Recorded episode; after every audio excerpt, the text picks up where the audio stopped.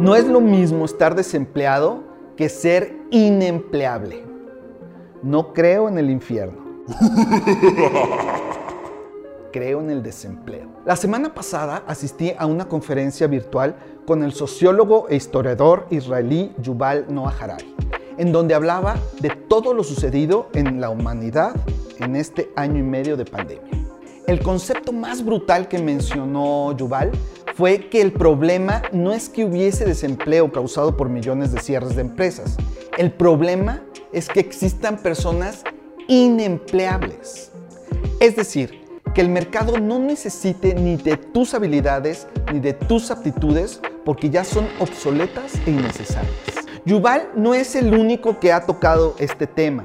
También Andrés Oppenheimer en su libro Sálvese quien pueda lo comenta. La tecnología hará que muchos empleos actuales se pierdan y aquel que no se adapte y entienda las nuevas reglas simplemente saldrá del mercado. El concepto no es necesariamente fatalista, pero lo que se veía que fuera a suceder dentro de 10 o 15 años se aceleró por la pandemia y está pasando hoy.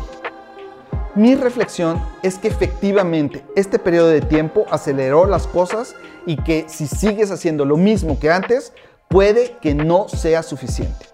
Si tú estás en el mercado del retail, por ejemplo, ve pensando en tener la opción de venta online o si eres un godín bien pagado y tu empresa te liquidó o se fue a la quiebra, no pienses en tener ni el mismo sueldo ni el mismo puesto en una empresa similar.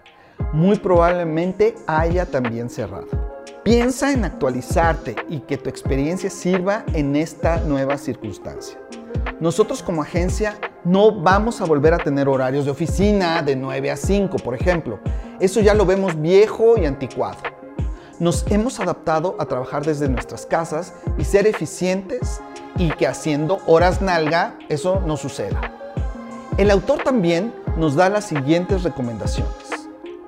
Reinvéntate. Ahí está lo duro. Muchos no quieren o no saben hacerlo. Reaprende conceptos y quítate el paradigma de encima. Está abierto al cambio. Estas mismas recomendaciones se las hicieron a los dinosaurios y ya ven dónde terminó la cosa. Soy Ciro Medina. Hasta la próxima.